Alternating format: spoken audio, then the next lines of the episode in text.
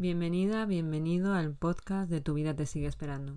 Un lugar de acogimiento y luz donde te guiaremos hacia el equilibrio físico, mental, emocional y espiritual que llevabas tiempo deseando conseguir. Ese lugar donde volverás a reconectar contigo mismo y en donde juntos haremos salir a esa mejor versión de ti que será capaz de reconstruir tu vida hacia las metas y objetivos que un día soñaste cumplir. Reconducir tu vida hacia una nueva realidad donde la felicidad es posible, un lugar donde te acompañaremos cada día, durante todo tu proceso de crecimiento personal y sanación integral, y te guiaremos hacia el encuentro de tu nueva vida, esa vida que sigue esperando por ti, porque nunca olvides que tu vida te sigue esperando. En este primer episodio del podcast voy a contaros un poco sobre cómo surgió el proyecto del blog de Tu vida te sigue esperando. También os hablaré sobre mí, para que así podáis conocerme un poquito mejor, ya que si me dais vuestra confianza vamos a comenzar a recorrer un camino juntos muy importante, un camino de desarrollo personal, tu camino personal hacia un mayor crecimiento y conocimiento espiritual y emocional, ese camino que te guiará hacia esa vida que deseas, y creo que para que ese camino sea el adecuado, conocer un poco sobre quién nos ayudará a recorrerlo lo hará todo mucho más fácil y mejor para ambos. Dicho esto, contaros que el blog de Tu vida te sigue esperando surge un 28 de noviembre de 2017 con la enorme ilusión de una chica de poder ayudar a través de sus experiencias de vida a todo aquel que llegara hasta el blog. Desde pequeña siempre he tenido muy claro la necesidad que sentía y tenía de ayudar a las personas, de intentarlos evitar el sufrimiento o de acompañarlas en los momentos más difíciles de su vida.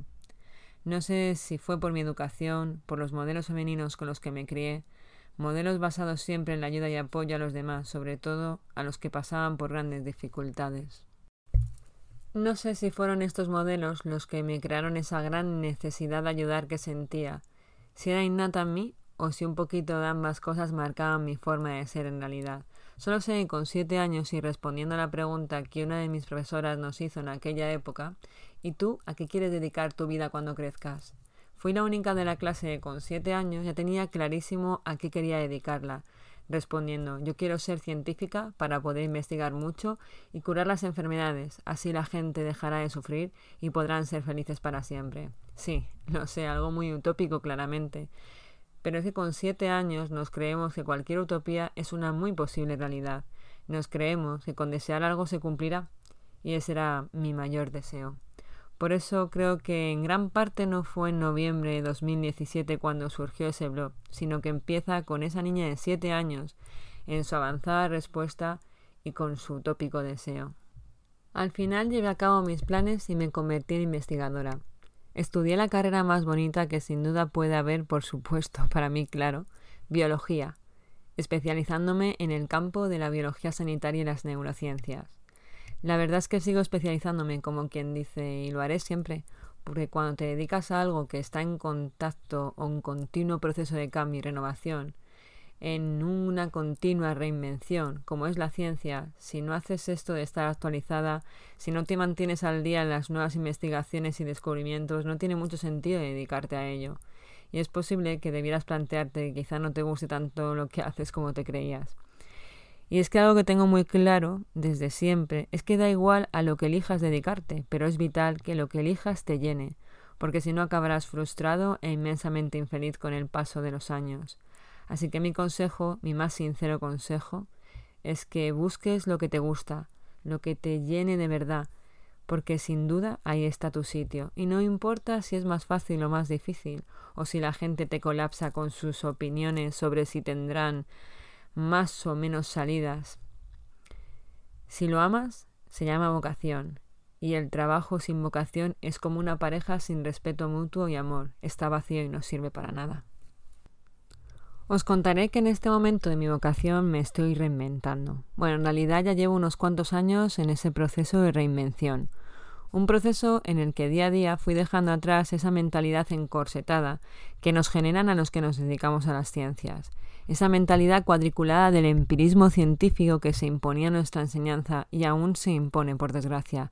De ahí el gran problema con el que contamos en el abordaje terapéutico de las enfermedades actualmente. Abordaje terapéutico que suele limitarse a, bueno, ¿y qué órgano o parte de su cuerpo le falla? Pues no se preocupe, tómese esta pastilla y ya verá qué bien le irá todo. Y la solución se convierte en síntoma fármaco, dolor pastilla, enfermedad medicamento o medicamentos, sin ir más allá en el abordaje terapéutico del paciente, sin tratar al paciente como lo que de verdad es, un todo en sí mismo. Yo he avanzado y he abandonado mis viejas creencias en estos últimos años, y otras las he transformado gracias a la inmersión en el apasionante mundo de la medicina integrativa a través de la PNI una especialidad conocida con el nombre de psiconeuroendocrino inmunología, que entiende, pero sobre todo atiende, al paciente como un conjunto, como una parte de un todo, e integra ese todo dentro de lo que consideramos salud y enfermedad, no limitándolo solamente a esas dos palabras nada más. Os invito a que investiguéis un poco sobre qué es la PNI, os aseguro que os sorprenderá mucho y que no vais a arrepentiros. Como os he dicho, el ser humano es un todo, y por ello, cuando fui capaz de comprenderlo, superé mi límite a quedarme estancada solo en el plano físico, y pasé a formarme en lo que se convertirían en mis grandes pasiones, mis otras grandes pasiones, y me hice docente, una docente que tiene puestas grandes expectativas en la inclusión en las escuelas de las enseñanzas innovadoras y que espera que algún día el sistema educativo comprenda con mucho acierto la importancia de la parte emocional del alumno equiparándola a la importancia que siempre ha dado la parte académica y que tome la acertada decisión de implantar en las aulas un plan concreto para la formación en la educación emocional y en sus competencias en los alumnos pero no solo en los alumnos, sino también en los profesores, porque no puedes enseñar lo que no sabes, e involucre a los padres en esta formación. Porque es esencial entender que de la inteligencia emocional que dispongan nuestros alumnos dependerá su desarrollo personal y profesional. De ahí la importancia de transgredir y acabar con los patrones antiguos de enseñanza. Mi otra gran vocación era hacer psicología, y aunque al final me decidí en un principio por biología, psicología siempre estuvo en mi mente y en mi corazón. Por eso me formé tanto en ella desde pequeña, convirtiéndome en experta en coaching y estudiando el grado de psicología.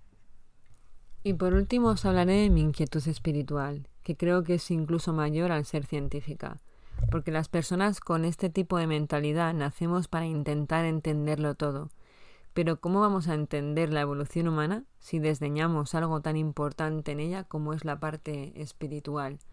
Así que empecé a conocer un poco el budismo y adentrarme un poco en el mundo espiritual, y de ahí llegué al extraordinario mundo del yoga. Y como bien dicen todos los que se encuentran con él, cambió mi vida en todos los planos, mm, no solo en el físico, sino también en el mental y en el emocional.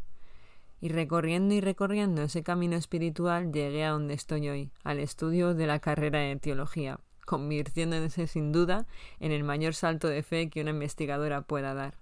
Y es que en mi interior creo con una gran seguridad que ciencia y fe no son opuestas, sino complementarias, porque como bien dijo Albert Einstein, la ciencia sin religión está coja y la religión sin ciencia está ciega.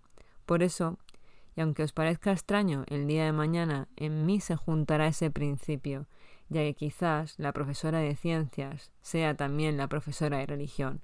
Así que por favor, no sigamos separándolas, porque nunca estuvieron separadas.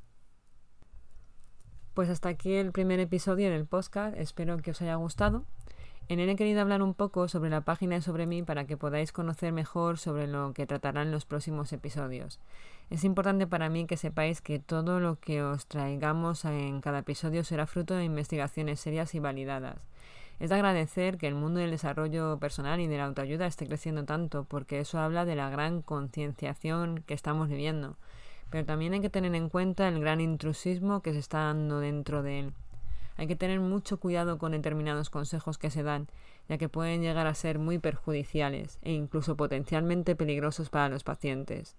De ahí la gran importancia de acudir siempre a un profesional adecuadamente formado y preparado, porque si no el daño puede ser terrible e irreversible.